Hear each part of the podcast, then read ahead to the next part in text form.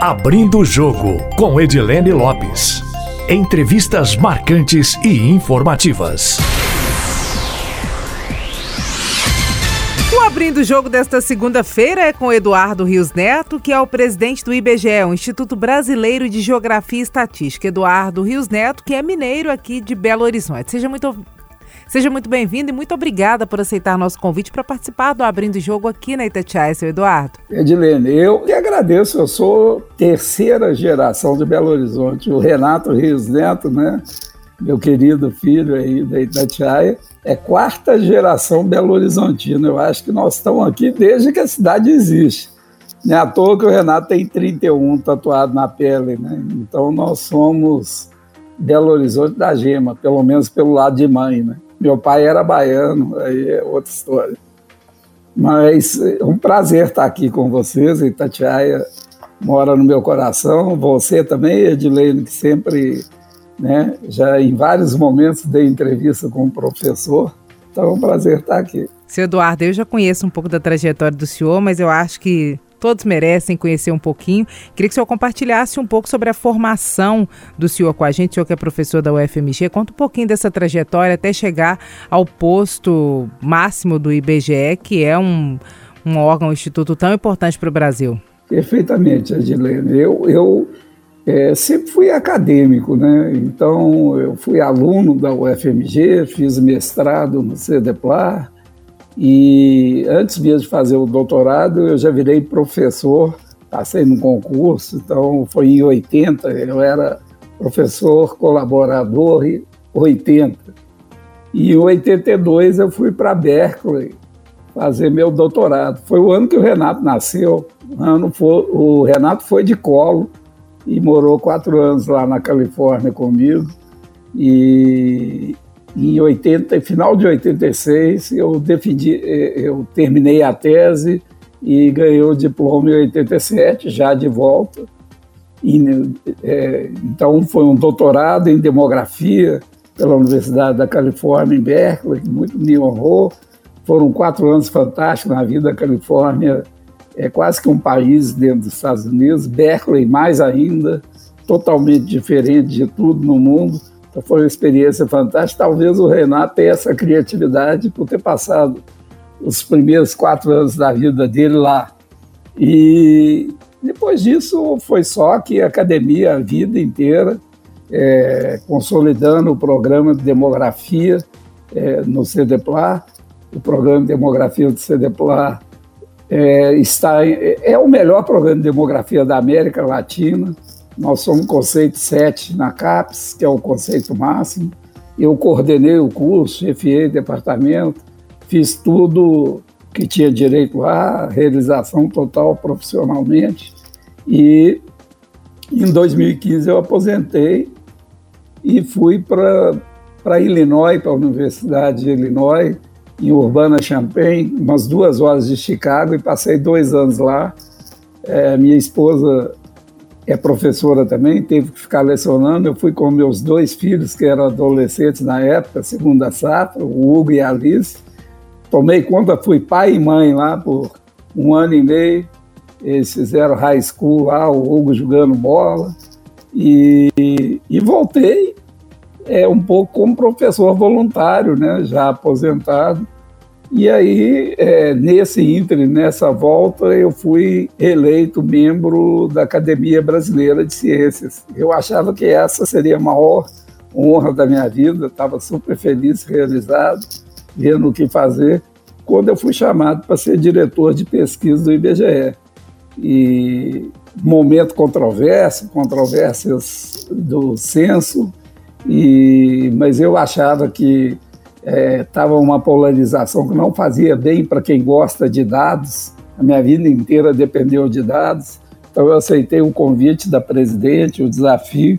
Eu falo que foi um MBA de vida para mim esses dois anos lá como diretor de pesquisa. E agora esse ano eu fui surpreendido, né? É, a, a presidente que a qual sou muito grato, Suzana Guerra, que me convidou pediu demissão nas controvérsias do censo, mas ela pediu demissão por motivos pessoais, privados.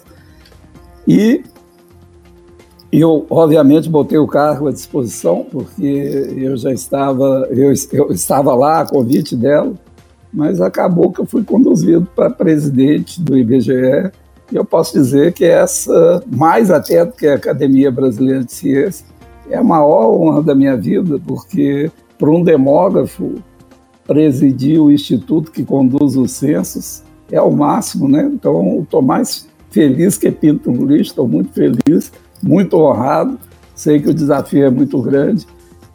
Acho, se não me engano, eu sou o primeiro demógrafo a ser presidente do IBGE, já, já tivemos economistas, estatistas, enfim, outras profissões. Isso para a demografia é, é, é, um, é um, uma premiação. Eu me sinto feliz por isso também. Seu Eduardo, quando o senhor chegou aí no IBGE para ser diretor de pesquisas, qual foi, que o, qual foi o principal desafio que o senhor enfrentou? O senhor falou, nossa, esse é meu principal desafio aqui. E como é que foi a condução durante esses dois anos? Pois é, o principal desafio é que a presidente é, houve na posse dela o ministro Paulo Guedes é, fez algumas afirmativas sobre o censo que geraram polarização, achando que era caro demais, etc. E a própria presidente sofreu um ataque muito grande. Então, quando eu cheguei, é, havia uma disputa muito grande relativa ao censo demográfico e muito, muito focado no tamanho do questionário. Né?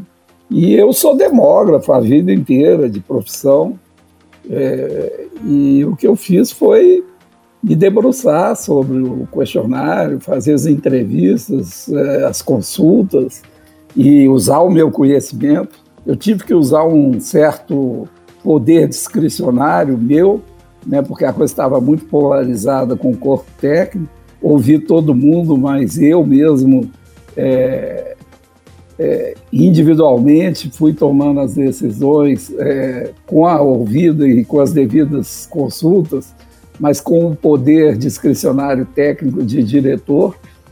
E aí encurtamos algumas perguntas, algumas geraram controvérsias, geram até hoje, mas sobretudo porque o censo ele tem duas partes. Ele tem um questionário básico que é muito curto e tem um questionário mais longo.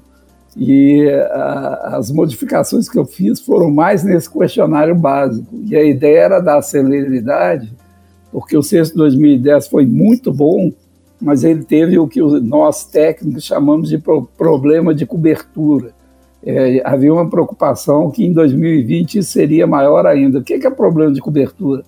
São domicílios, que a gente fala censo demográfico, censo populacional, mas no fundo ele é um censo de domicílios. Ele conta a população que vive nas casas, né, nos domicílios. E o problema de cobertura é você deixar domicílios sem ser visitado. Isso ocorre nos dois extremos da sociedade. Ocorre nos muito ricos, porque é muito difícil entrar nos condomínios, sejam condomínios tipo chácara, seja condomínios verticais, né, as barreiras são muito grandes, então você acaba não cobrindo. E nos aglomerados nas comunidades, principalmente quando a violência é grande, é, nem sempre você consegue chegar em todos os territórios. Então, isso é que é o problema de cobertura. E a ideia de agilizar o censo seria viabilizar esse aumento de cobertura nos tempos difíceis. Tudo isso foi antes da pandemia, né? A pandemia muda a história, mas resumindo, esse foi o grande desafio quando eu cheguei. Essa redução no censo deixou ele muito mais curto do que era antes e alguma questão que provocou polêmica acabou sendo retirada? Algum dado considerado importante para a leitura do Brasil? É, olha, é, vamos assim, no questionário básico, é, ele perguntava a renda de todos os membros do domicílio. E, e não precisava disso, que o questionário básico é mais para calibrar as, as ponderações. E antigamente não era a renda de todos os domicílios, só em 2010 de todos os membros. Então eu voltei com a renda só do chefe do domicílio, né, da pessoa responsável. Né? Chefe é uma palavra muito forte. E também é, é, foi retirado uns, uns quesitos de migração que nunca fizeram parte lá, é, e estavam incluídos no caso de 2020. Então, só essa muda essas duas mudanças já reduziram bastante o tempo de aplicação. O tempo de aplicação passou de uns nove minutos para algo em torno de quatro, cinco. E era essa a ideia mesmo, né? E no questionário da amostra é, foram retirados algumas perguntas, alguns quesitos. A que causou mais controvérsia foi o valor do aluguel, porque é, o cálculo do déficit habitacional na metodologia da Fundação João Pinheiro usava o valor do aluguel. Então isso causou uma polêmica na época, eu tive que explicar. É, já até hoje eu ainda participo de seminários, é, porque tem outras fontes estatísticas, por exemplo, o cadastro único do Bolsa Família, que possuem o valor do aluguel. Mas isso causou uma certa polêmica mas, é, é, fora isso, né, quando o censo começou a ser ameaçado com a pandemia e com outras questões orçamentárias, essa questão do questionário, ela vai e volta, mas eu fui acostumando com ela, fui, ela foi pacificando, e inclusive o TCU é, é, fez um processo grande, movido pelo sindicato, e, e nós fomos é, absolvidos, no sentido de que é, houve um rigor técnico é, nas posições tomadas naquele momento. Então, isso é tranquilo, eu considero um episódio superado. Agora, seu Eduardo, quando havia polêmicas sobre a redução do questionário do IBGE, mal se imaginava que algum dia ele não poderia ser realizado na data prevista, que era 2020, né? Está atrasado quanto tempo por causa da pandemia? Exatamente, esse é, é o problema. Tem uma lei de 91 que é, estabelece que o censo tem que ser realizado no máximo a cada 10 anos, né? E essa lei, é, caso a gente tivesse feito o censo em, em 2020, nós estaríamos cumprindo a lei. É, com a, o advento da pandemia, a gente foi obrigado a, a adiar de 2020 para 2021. Então, essa determinação legal deixou de ter validade. Quase que ficou para 2023, né, seu Eduardo? Por pouco. Exato, aí foi para 2021, mas como foi porque é, havia o estado de emergência, né? então foi baseado no estado de emergência que ela foi adiada. Aí chegamos agora em 2021, houve uma polêmica, alguns segmentos da sociedade, mesmo no IBGE, vários setores, achavam temerários fazer o censo em 2021. Eu, particularmente, sempre defendi a realização do censo em 2021, mas porque nós estávamos preparados e mesmo com a pandemia, nós desenvolvemos é, várias estratégias de coleta compatíveis com a pandemia e protocolos de saúde. Então, eu, como diretor, é, tinha por obrigação defender que ele fosse realizado em 21. Né? É, então, a gente tinha protocolo de saúde, máscara, nós tínhamos um modelo misto de coleta, que a gente ia a campo, mas se não conseguisse fazer a entrevista é, cara a cara, face a face, nós faríamos por telefone, porque aprendemos a fazer pesquisa por telefone em 2020, na pandemia. Enfim, estávamos preparados. Mas é, o que nós não estávamos preparados era para o corte. O orçamento era de 2 bilhões e, a, e, o Congresso aprovou primeiro 70 milhões, depois reduziu ainda mais para 50 milhões, o que inviabilizou o censo. Né? Então, o censo para 2021, é, mesmo ele não sendo é, decretado morto para 2021, com esse corte ele ficou inviabilizado. Aí veio essa causa do Supremo, né? O ministro Marco Aurélio determinou que o censo tinha que ser realizado e que cabia ao IBGE determinar quando, se 21 ou 22, e que a União tinha que financiar é, o, prover os recursos para a realização do censo. Mas ele sugeriu que isso fosse votado pelo Pleno e, na votação do Pleno, o ministro Gilmar Mendes sugeriu acatar parcialmente a posição do ministro Marco Aurélio, mas determinando que o censo fosse realizado em 2022, agora com os recursos garantidos. Então, essa é a situação que nós estamos agora, é, por força do Supremo, que é uma decisão judicial de última instância, o censo terá que ser realizado em 2022 e os recursos terão que ser providos.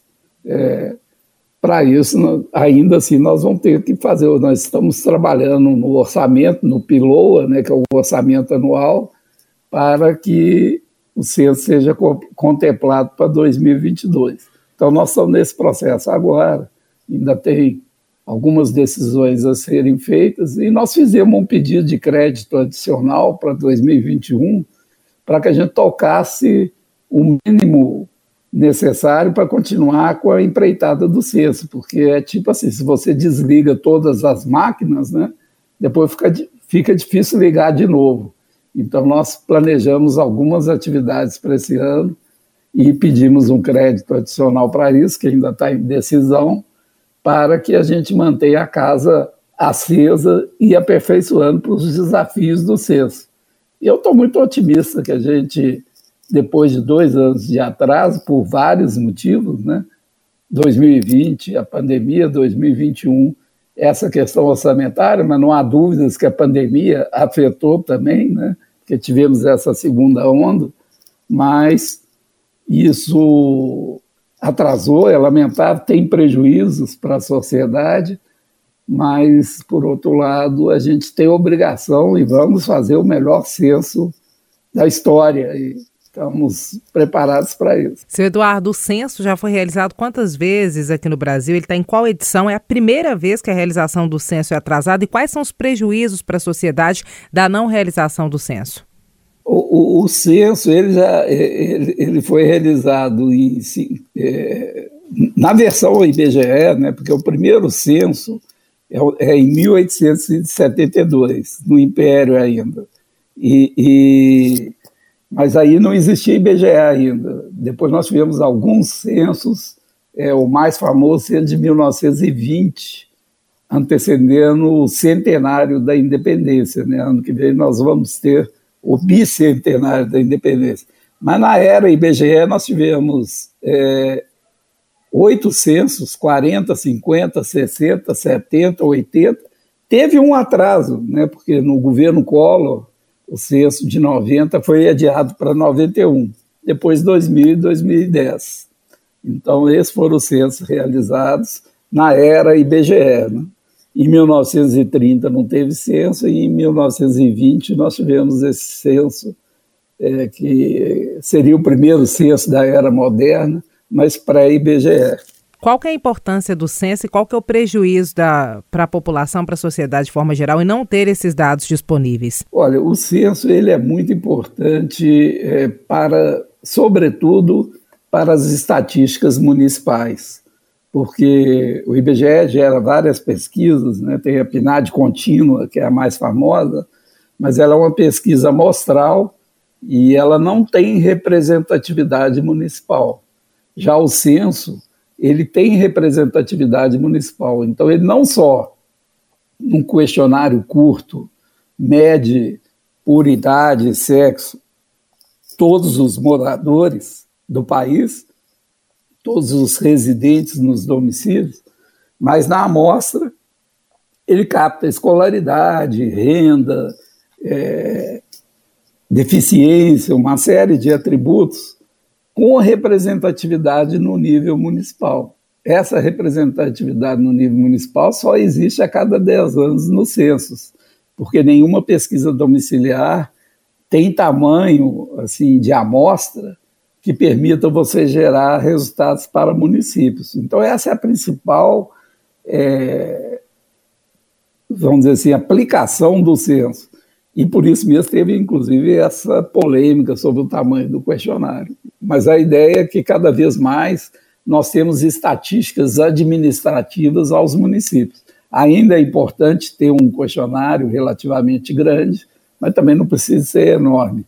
Agora, sobretudo, o, o ponto principal é que a contagem, a, a, a população, o IBGE fornece anualmente a estimativa de população de todos os municípios para gerar a divisão de recursos para as prefeituras com base no fundo de participação dos municípios.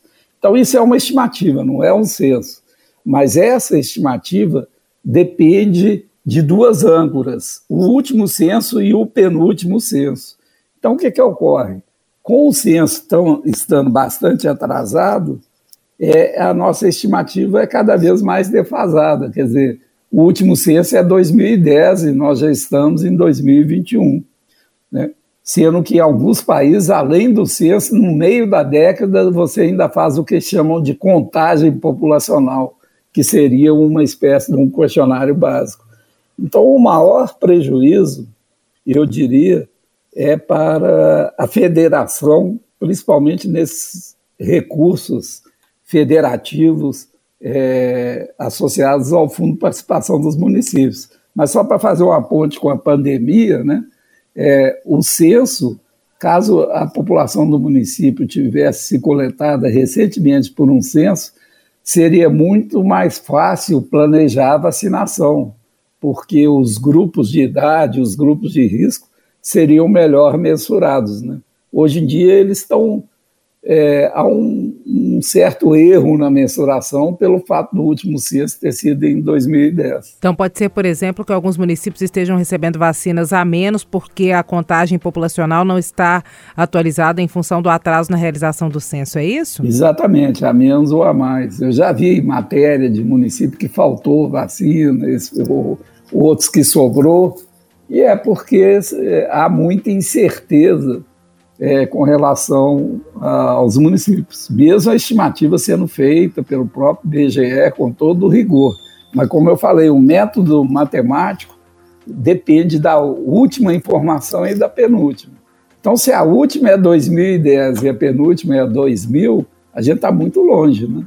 Então, tem esse, problema. Como em relação à contagem populacional não tem a realização de uma contagem todos os anos, essa estimativa ela é feita com base no crescimento médio da população todos os anos, é isso? A partir de 2010? Exatamente, com essa âncora do IBGE. Tem lá na minha, na minha antiga diretoria, na diretoria de pesquisa, tem uma gerência que projeta a população para os estados, aí é uma projeção demográfica, e estima, mediante um método matemático, a população de, de município.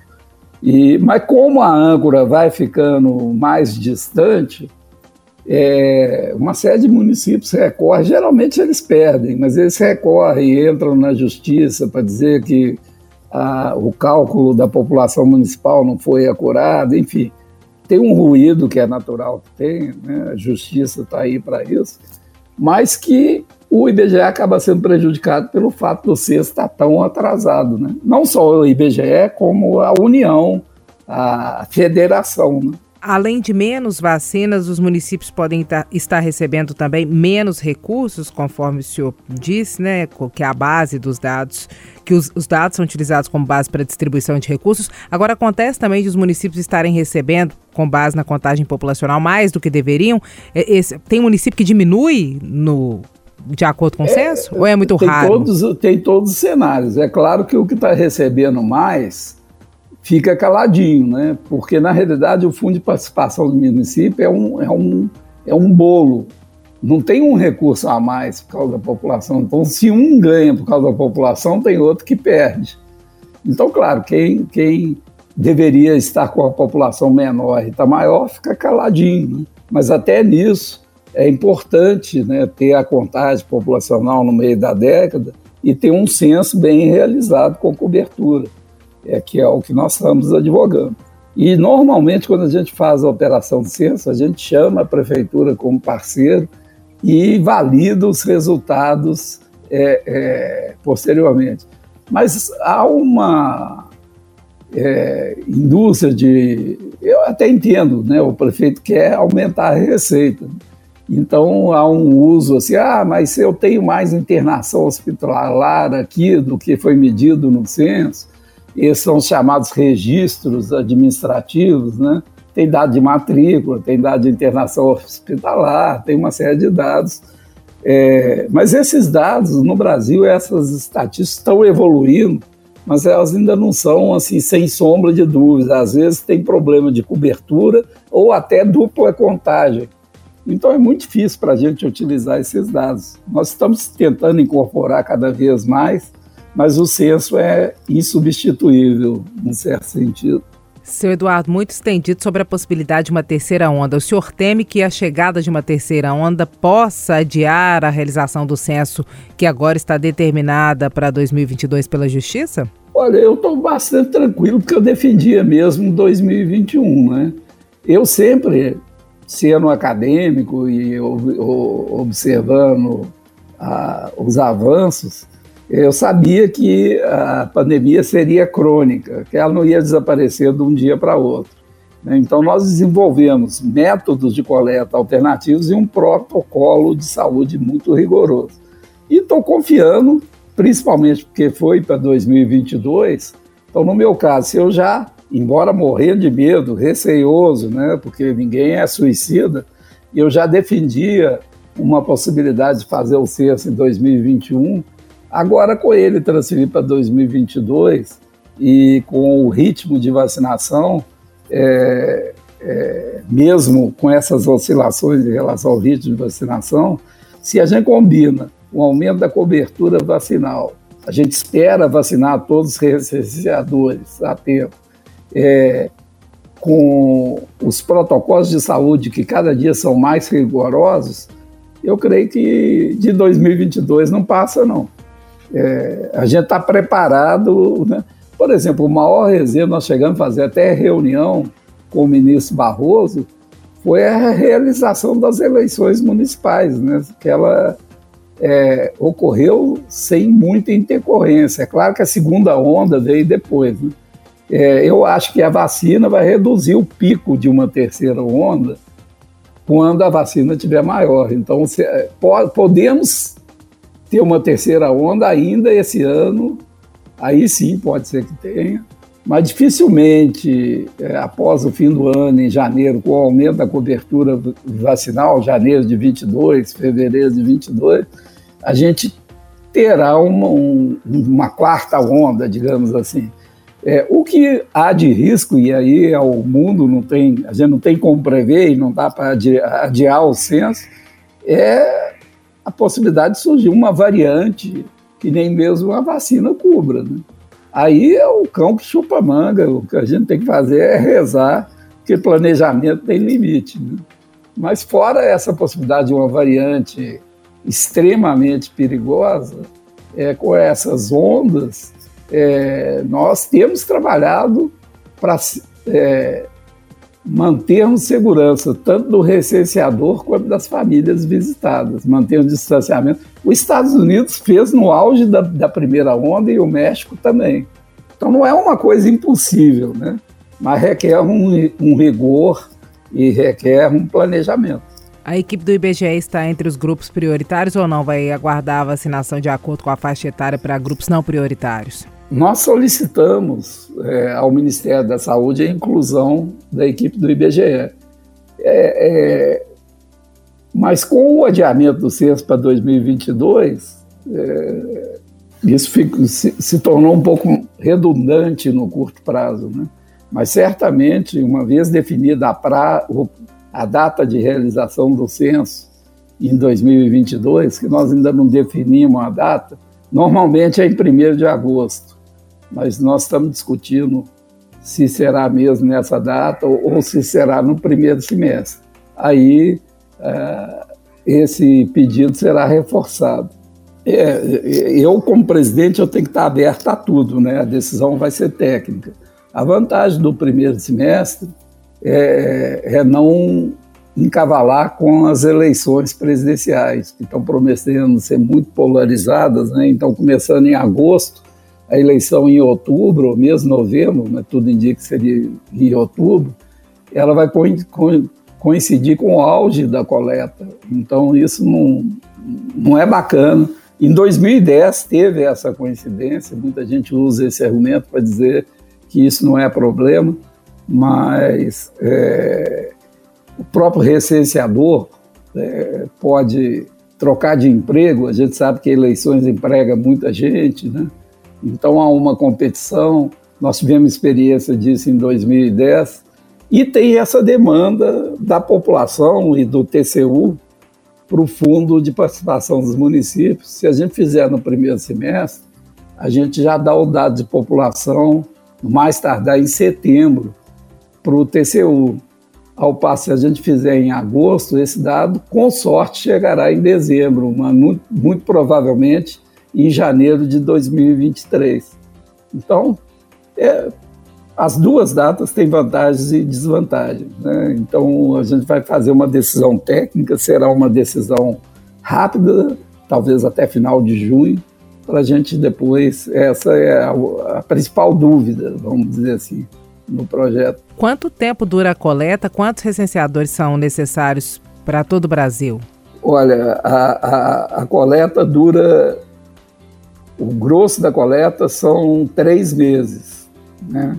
e, e o quarto mês já é para finalizar e a operação ela tem cerca de 200 mil pessoas temporárias contratadas, 182 mil é, recenseadores e 17 mil supervisores, né? além de 5.400 agentes municipais.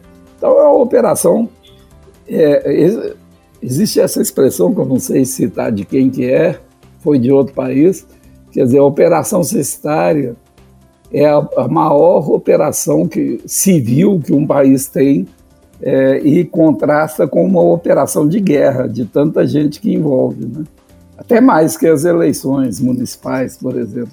200 mil temporários contratados é muita gente. Né? Muita gente. Quantos lares ao todo são visitados normalmente?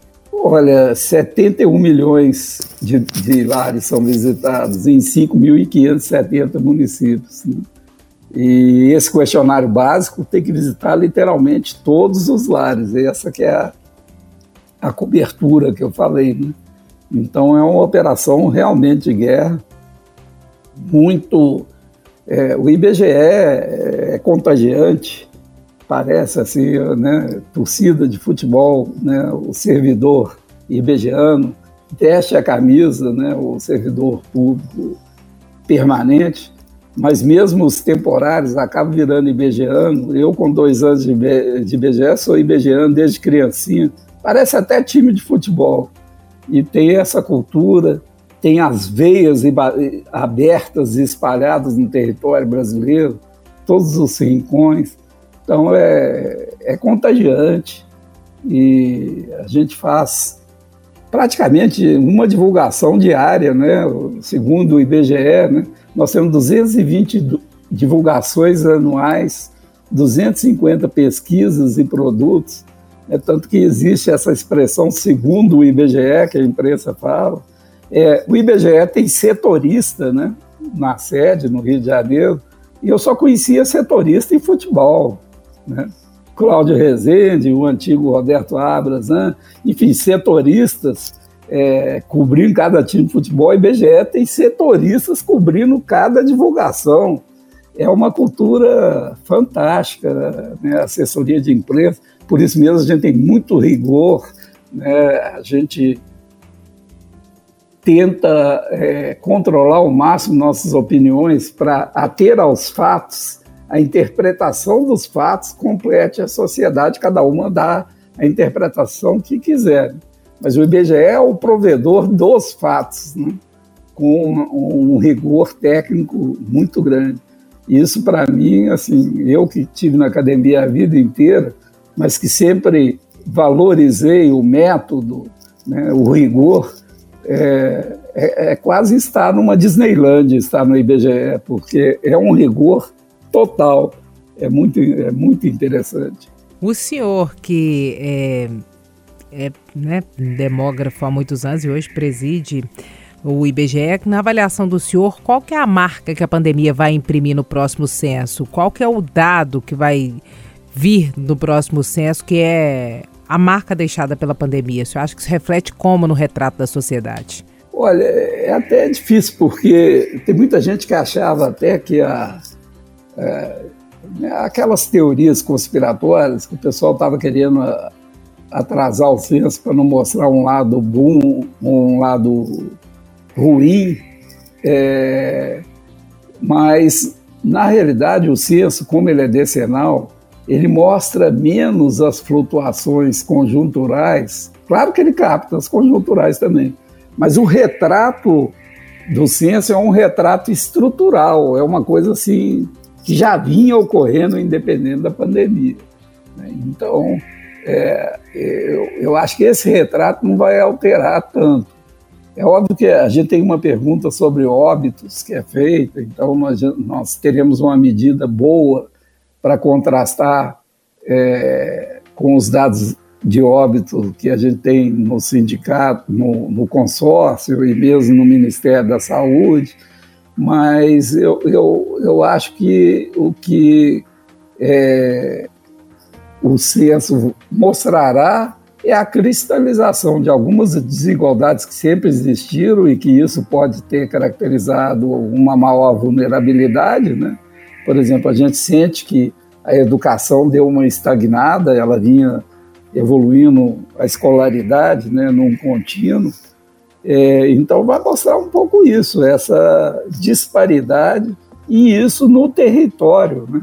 porque só o censo pode dar esse retrato tão completo do território.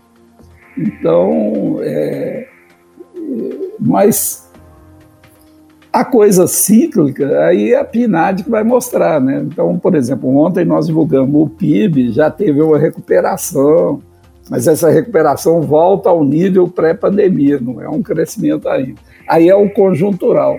Eu sempre falo assim, o censo ele dá o retrato estrutural do país. Então, as modernizações que o país passa é, de longo prazo e as desigualdades que persistem de longo prazo. Desigualdade é, de gênero, de raça, de educação, regional, e isso nós vamos mostrar. E, eventualmente, com esses dados de mortalidade, é, mostrar é, como a pandemia atingiu diferencialmente grupos é, diferentes, né? É, eu acho que é o que eu espero. Sob o ponto de vista técnico, eu espero que o censo mostre o papel da tecnologia na coleta, tanto com o uso do, do, do smartphone, né, que é o nosso dispositivo móvel de coleta, que já foi usado em 2010, como é, no uso da pesquisa telefônica, que o IBGE usava pesquisa telefônica só para empresas. O IBGE nunca tinha feito pesquisa telefônica para famílias, para residências. E com a pandemia nós desenvolvemos essa capacidade. Então, é, é eu acho que nós vamos ser capazes é, de mostrar inovações. Eu também, nós estamos também criando mecanismos de controle da operação dos centros que não tinha que pode afetar até essas estimativas municipais que nós conversamos. Nós estamos usando imagem satélite para estimar a população no nível assim de setor cestário. Setor cestário é quase assim um bairro ou um subbairro. Então nós estamos aprendendo muita coisa por causa da pandemia para tentar superar os desafios, o que me faz ser otimista com relação à aplicação dos números do IBGE no futuro do país. Seu Eduardo, essas mortes ao longo do último ano, último ano e meio, até o momento mais de 400 mil pessoas, o senhor acha que elas geram um impacto grande na população em relação a tudo que o censo vai medir? Como é que vai ser isso? Como é que isso aparece no censo? O senhor já falou também, né, que é um, é, vai mostrar onde estão as pessoas que morreram e tal.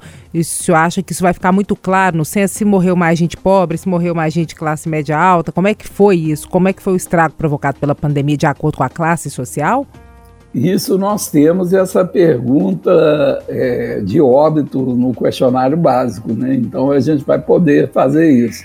Embora essa pergunta ela padeça de um problema técnico, porque a gente não pode medir o óbito da pessoa que morava sozinha. Né? Porque uma pessoa que morava sozinha, quando ela morre, o domicílio acaba. Então, é, a gente pega o óbito de familiares em domicílios que tenham mais de uma pessoa. Mas já dá, vai dar para ver, porque a gente sabe, pela característica do domicílio onde o óbito ocorreu, se é pobreza, a gente vai saber se é idoso ou não, poderemos medir. E é um volume muito grande. Né?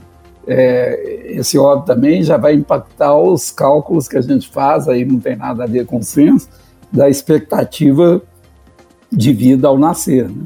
Nós publicaremos, mas alguns estudos mostram que, na maioria dos países, essa esperança de vida caiu é, depois da pandemia.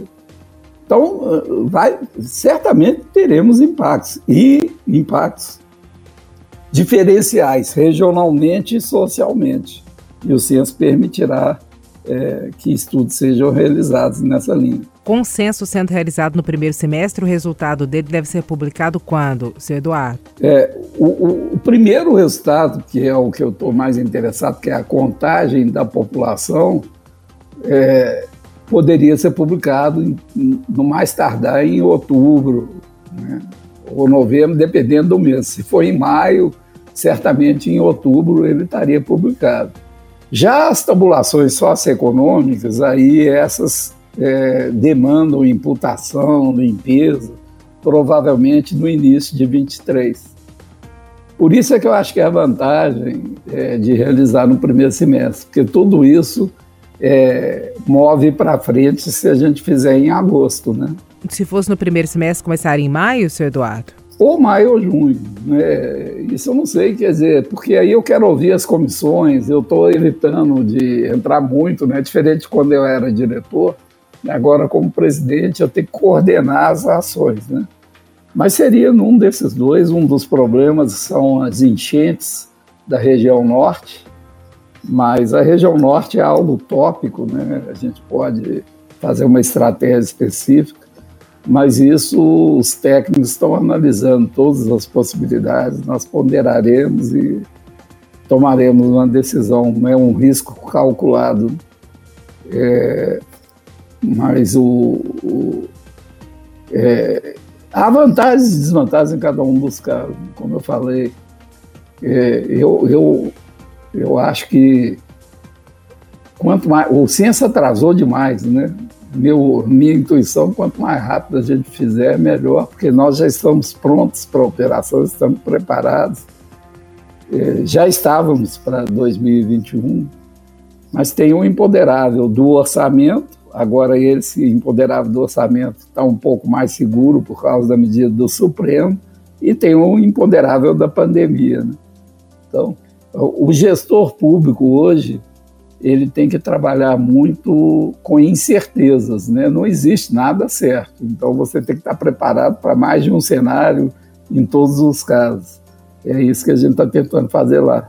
Mesmo considerando que o censo é um retrato do passado e não um retrato do presente, o senhor acredita que a divulgação do resultado do censo antes das eleições pode gerar algum milindre? Alguém pode achar que pode gerar algum impacto na discussão eleitoral? Pode haver, de repente, um pedido ou uma intervenção superior para que o, o resultado não seja divulgado antes? Eu acho que algo como isso pode acontecer ou está totalmente descartado? É, bom, o IBGE jamais, né, como órgão, é, se omitiria de divulgar o resultado por questões políticas. Mas nesse caso, o risco é praticamente zero, mesmo no primeiro semestre, pela razão que eu te falei, que eu acho que é, o que a gente divulgaria em torno de outubro e novembro seria o total populacional. Os outros resultados, que são os resultados que têm a ver com desigualdades de renda, de educação, e de mortalidade e tudo, é, é para imputar e para fazer, dificilmente eles ficariam prontos ainda em 2022. Então, o próprio calendário de divulgação dá conta disso, tanto em maio e mais ainda se for no segundo semestre, começando a coleta em agosto. Então, esse risco é zero. É, não porque a gente é, gostaria de não divulgar, porque, como eu disse, é, o, o, calendário de divulgação do IBGE é 100% técnico, mas porque não tem tempo hábil para divulgar a tempo das eleições. O normal de um censo é de 10 em 10 anos ou existe alguma discussão de que ele seja realizado em um intervalo menor? Em outros países, como é que funciona?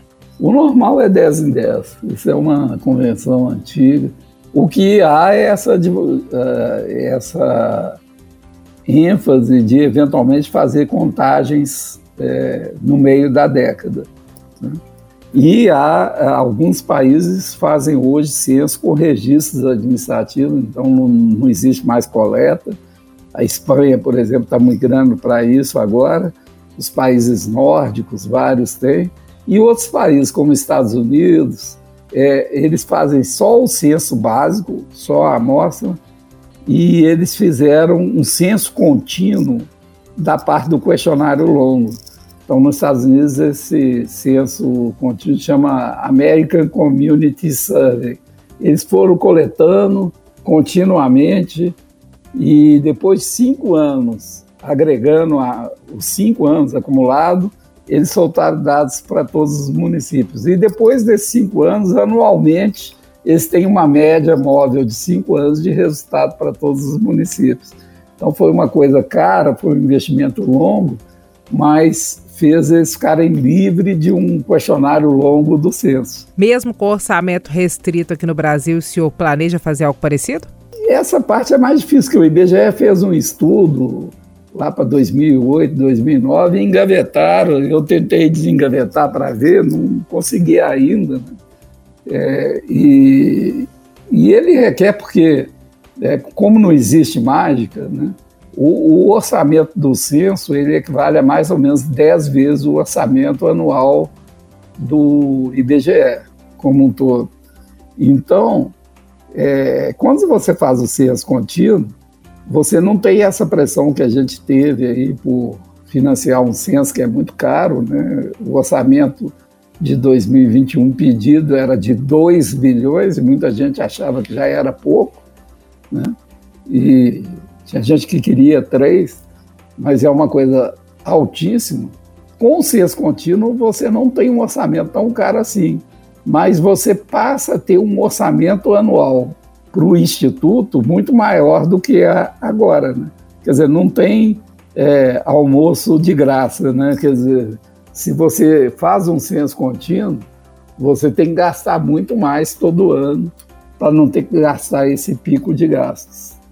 Olha, BH é melhor do que Minas e do que Brasil. Por quê? Porque BH é um núcleo é, privilegiado é, em relação à própria região metropolitana de BH. Né? Então, tudo que ocorre em BH é, é mais desenvolvido, é mais rico, mesmo na periferia de BH, do que é nos municípios vizinhos da região metropolitana, mais ainda em Minas. O retrato de Minas é muito parecido do que o retrato do Brasil, porque Minas são muitas, né? E são muitos muito heterogêneos. Né? Minas é, do Triângulo e do Sul é uma coisa muito próxima de São Paulo, Minas da Zona da Mata puxa o X e o carro tem marisia, e Minas da região norte e nordeste e mesmo leste é muito mais pobre. Né? Então, Minas é, são muitas. E, na realidade, Minas não só é um retrato do Brasil, como é mais ou menos 10% do Brasil. Tem a famosa regra do 10%. Você pega qualquer valor para o Brasil, tira 10%, você tem o valor de Minas. Eu sempre apliquei essa regra antes de ter ido para o IBGE. Então, Minas é um bom laboratório. E a Unidade Estadual de Minas Gerais, é, comandada pela Maria Antônia Esteves, que é fantástica, é uma das unidades mais produtivas do Brasil em praticamente todas as pesquisas. É um orgulho. Eu tenho orgulho de ser mineiro e tenho orgulho do, da UE de Minas Gerais, da Unidade Estadual de Minas Gerais. O IBGE funciona Assim, são 27 unidades estaduais, incluindo o Distrito Federal, e 567 agências espalhadas no território coletando as pesquisas. O IBGE está em todo lugar, é igual polícia e posto de saúde. Principal objetivo e principal meta do senhor à frente do IBGE? Algo que o senhor considera um sonho? Bom, é, eu sou bem modesto. Se eu realizar o censo e conseguir, é, no final desse governo, entregar o IBGE ajustado, operando e preparado para ciência de dados, para analytics, para informática, os desafios dos anos 30, eu me dou como realizado, né? Mas preparado, porque em dois anos não dá para fazer muito. Mas como eu disse, é, para mim só ser presidente do IBGE é uma honra e pacificar a casa, reduzir essas disputas político-ideológicas, que acho que já estão menores dentro da casa, não na sociedade, né? e garantir essa pujança técnica do IBGE, seguindo o, o, os códigos de ética e os princípios fundamentais da estatística e a missão do IBGE, que é o retratar o Brasil para o exercício da cidadania, se eu conseguir fazer isso nesses dois anos, eu considero missão cumprida. Agora, é claro, futuro depois aí depende. Né? Eu estou muito feliz lá, é um coroamento para mim, mas eu tenho que ser modesto de ir cada passo no seu. Né? Se eu conseguir passar a casa arrumadinha para quem quer que seja, mesmo que essa pessoa possa ser eu, aí eu estou feliz. O trabalho do IBGE é um trabalho que tem que ser realizado necessariamente pelo serviço público ou na avaliação do senhor poderia também ser pela iniciativa privada? É, eu diria que é impossível ser pela iniciativa privada. Quer dizer, não estou dizendo que é impossível ter pesquisa pela iniciativa privada. Né? Mas o tamanho que tem o IBGE, eu já tinha essa intuição estando lá, agora eu tenho convicção. O tamanho que tem o IBGE, né, são cerca de 10 mil funcionários, mais ou menos meia meia, 5 mil permanentes, 5 mil temporários. É, nós temos compromisso com o sigilo estatístico, a gente não pode vender informação, a gente dá informação, né? a nossa missão é retratar o Brasil para o exercício da cidadania.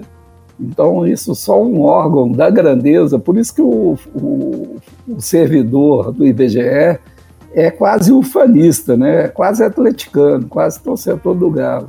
Que a missão do IBGE, o IBGEano é o Brasil. Então você não privatiza uma instituição desse tamanho e com essa perspectiva. Seu Eduardo, muitíssimo obrigada pela entrevista, viu? Foi um prazer. O prazer foi todo meu, Edilene. Desculpe aí qualquer coisa se eu não respondi alguma pergunta a contento, é que essa coisa vai no bate-bola, é difícil. Né? E Itatiaia é meu coração. Essa é a primeira é, entrevista individual que eu dou. A outra foi para o UFMG. Né? Então, uma é a casa do meu filho, a outra é minha casa. E a da foi para o boletim. É, espero que o resto da empresa não fique com ciúmes mas agora eu vou um pouco dar mais coletivas e falar, mas eu devia a você, você sabe disso, né? Custei a fazer é, essa entrevista, até porque como mineiro, né? Itatiaia é Minas Gerais. Né? Aproveitando a oportunidade, eu agradeço demais da conta que o senhor eu sabia que o senhor estava aguardando o momento certo para poder falar com a gente. Eu fico muito feliz que nós tenhamos sido o primeiro veículo de comunicação com o qual o senhor falou. E faltou alguma novidade? Tem alguma novidade para o senhor contar para nós? Não, não tem novidade nenhuma. Eu acho que eu contei aí algumas novidades, né? Mas é, eu tenho, eu estou querendo primar minha gestão também por uma comunicação transparente e clara, né? Então, não tem nenhum coelho na cartola, não. O objetivo é pacificar e é, manter a perspectiva sem entrar em polêmicas, cumprindo a missão do IBGE, porque é uma instituição muito importante para o país e ela tem que continuar sendo excelente e preservada. Seu Eduardo, muito obrigada, viu? Boa sorte nessa empreitada, que eu tenho certeza que o senhor vai brilhar muito como sempre. Obrigado, Edilene. Um Eu abraço. agradeço. Você também, sucesso aí nas suas entrevistas, que são também ótimas, sempre com furos. É, admiração minha vem de longa data, você bem sabe disso. Eu fico feliz demais com isso. Um abraço para o senhor e para toda a família. Um abraço. Tchau, tchau. Abrindo o jogo com Edilene Lopes. Entrevistas marcantes e informativas.